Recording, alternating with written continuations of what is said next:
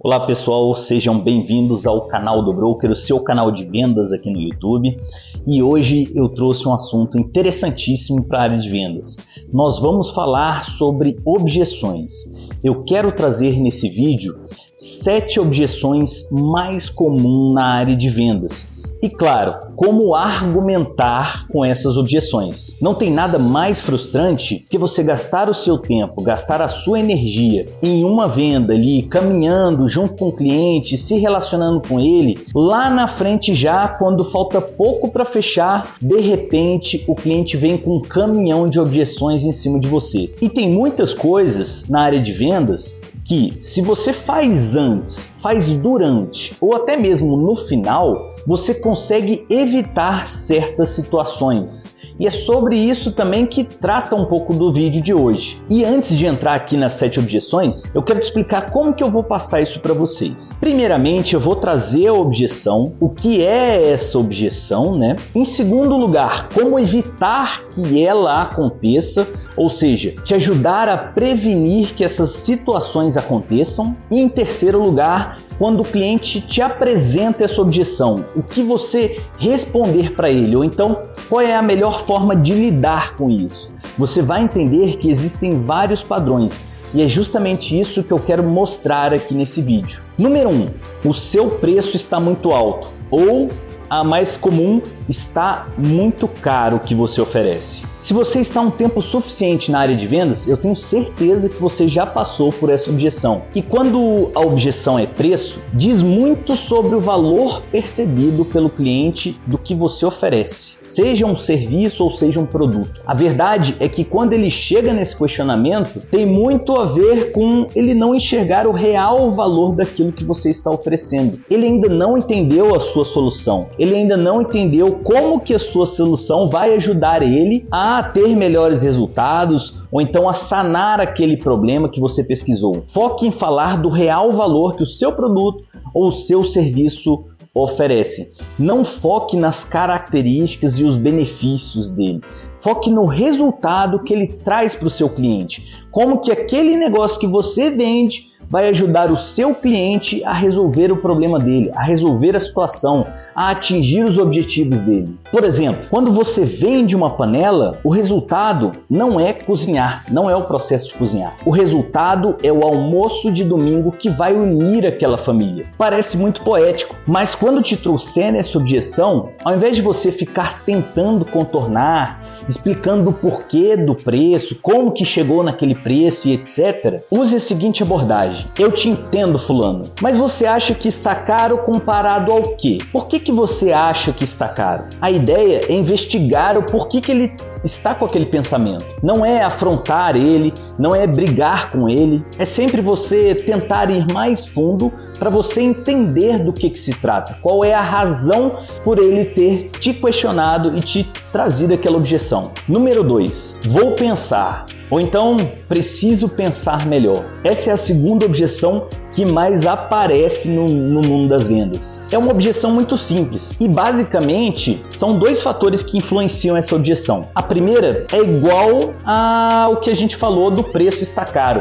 É o valor percebido pelo cliente. O seu cliente ele ainda não percebeu o real valor do que você oferece. O segundo fator é entender o processo de decisão de compra do seu cliente. Quando você consegue criar valor, buscar as necessidades, e a sua solução atende às necessidades dele, atingir, conduzir o cliente para atingir o objetivo dele, o que falta buscar é justamente sobre o processo de decisão de compra do cliente. Então, eu te instruo a seguir pela seguinte abordagem: Fulano, o que, que você precisa para tomar uma decisão como essa? E é nessa fase que o seu cliente vai compartilhar informações importantes contigo. É nessa fase que você vai conseguir buscar a razão do porquê ele está te trazendo a sua objeção. E talvez esse processo realmente envolva ele ter que pensar melhor para que ele possa tomar uma decisão. Não tem problema.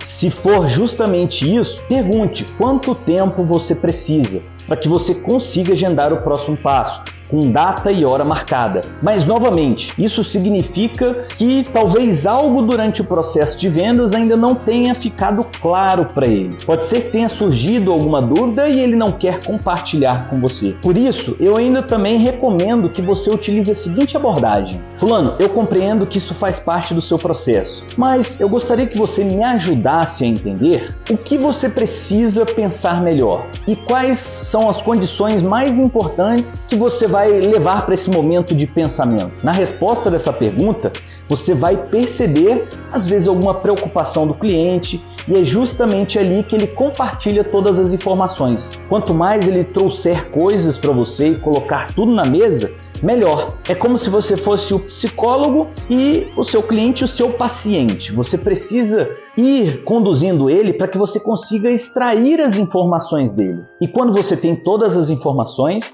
você consegue sanar todas as dúvidas e aí sim conseguir concluir aquela objeção. Número 3.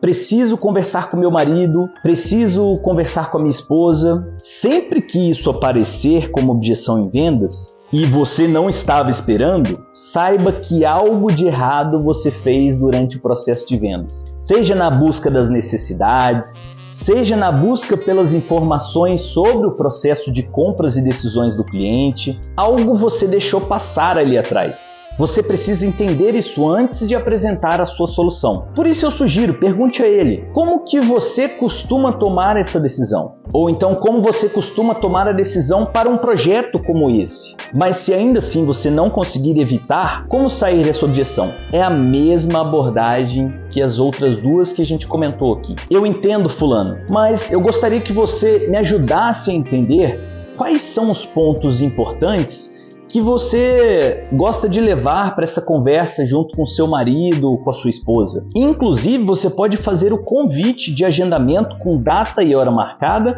para que você participe de uma reunião, reunindo todo mundo, tanto o marido quanto a esposa, quanto os tomadores de decisão ali envolventes dentro daquele processo de compra, para que você consiga colocar as suas perspectivas sobre o negócio do seu ponto de vista. E você precisa estar envolvido nesse próximo passo. Se você simplesmente deixar que a pessoa leve as informações, nem sempre ela estará capacitada o suficiente para passar o valor real que deve ser percebido pela outra pessoa que vai ouvir. Número 4.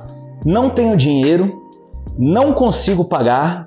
Essa é uma outra objeção que aparece muito aí na área de vendas. Mas lembre-se, se você ouvir isso, significa que algo não foi bem feito durante o seu processo de vendas. Novamente, durante a sua busca de necessidades, seu levantamento de informações importantes sobre o orçamento do cliente, sobre a capacidade de pagamento dele. E a conversa sobre o orçamento ela deve estar no meio dessa busca de necessidades e de informações. E antes de apresentar qualquer solução, você precisa entender se o seu cliente ele tem a capacidade de pagamento. E se no meio do caminho você perceber que o seu cliente possui um valor de orçamento muito baixo para atender aquele tipo de necessidade, você precisa dizer isso ao cliente. E eu recomendo ser transparente. Fulano, em um projeto como esse, normalmente o orçamento ele fica entre os valores de X e Y, para que você consiga resolver esse tipo de situação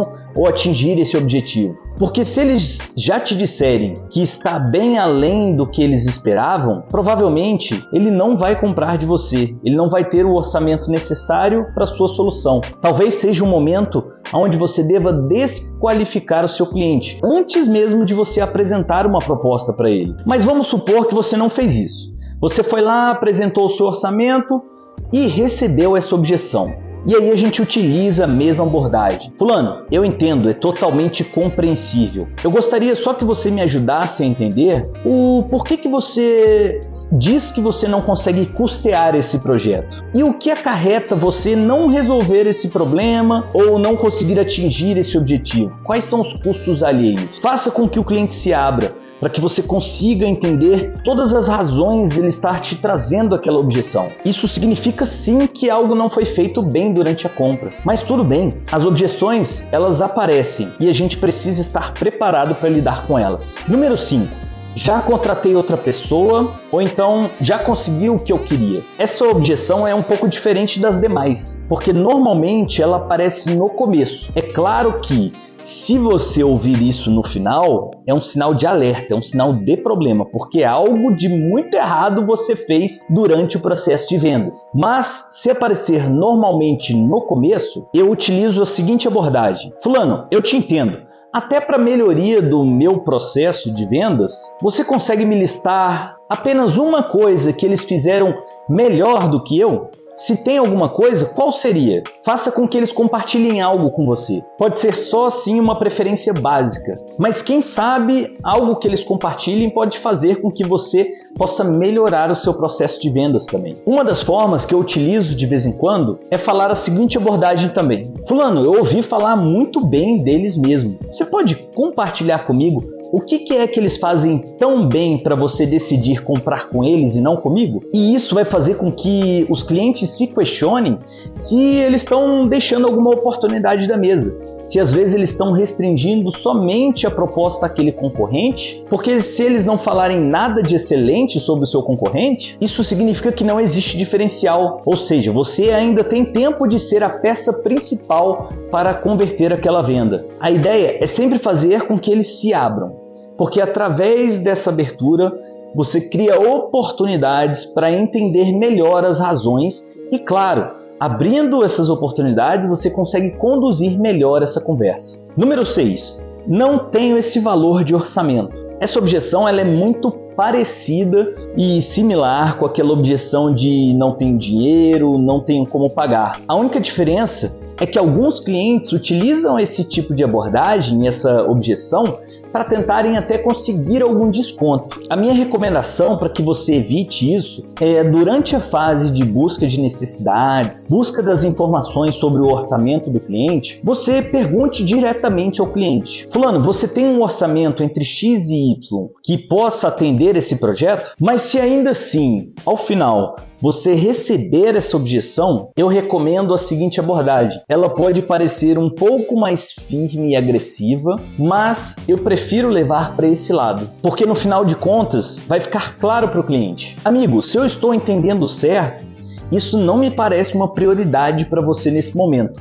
Seria assertivo dizer isso? É um pouco mais agressivo? Sim, mas você precisa perguntar. E no final das contas, se ele realmente não tiver aquele valor, já não vai dar em nada mesmo. Então você não tem nada a perder. E aí talvez você ouça que é importante, que o cliente ainda não se preparou para poder arcar com aquela parcela dentro do orçamento dele ou aquele valor dentro do orçamento.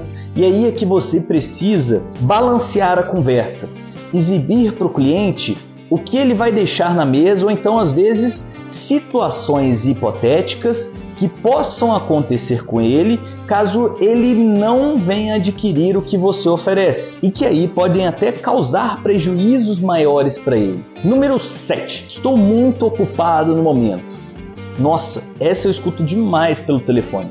Primeira coisa é sobre criar o valor percebido para o cliente. Parece repetitivo, mas a verdade é que é tudo isso em vendas. Quando você faz um processo bem definido de busca de necessidades, de informações, tanto sobre processo de tomada de decisão quanto o processo de orçamento do cliente, você deixa menos aberturas para objeções. E a tradução lógica desse argumento de estou muito ocupado no momento significa isso não é importante para mim nesse momento. Mas se alguém ainda te trouxer essa objeção, falando que está muito ocupado no momento, ou então para você ligar ou atender ele daqui a seis meses, utilize a seguinte abordagem: Fulano, obrigado por compartilhar isso comigo. Eu estou entendendo que isso não é uma prioridade para você nesse momento. Está certo dizer isso? Se ele responder que é importante e que realmente só está ocupado, utilize a seguinte abordagem: Me ajude a entender qual o melhor dia e horário para que a gente possa dar continuidade nessa conversa e tente deixar algo agendado. E se ele responder que não é importante, Novamente, é sobre o valor percebido pelo cliente. Algo ficou faltando ali atrás no processo de vendas. Nesse caso, utilize situações hipotéticas para que você mostre ao cliente que se ele não adquirir o que você oferece, algo pode acontecer que vá ser mais custoso para ele. Tente trazer isso para a vida dele, para a rotina dele, no que ele faz, no trabalho, às vezes família. Você precisa criar valor no que você oferece. Ele de fato não percebeu isso ainda. Repare que há um padrão entre essas objeções que a gente comentou aqui. E lembrando, você não quer brigar com ele, você não, é, não quer contrariar ele, não quer discordar deles ou ser agressivo com eles. O que você precisa fazer é concordar com eles, entender eles e através de perguntas, buscar a real razão para eles trazerem aquela objeção para você.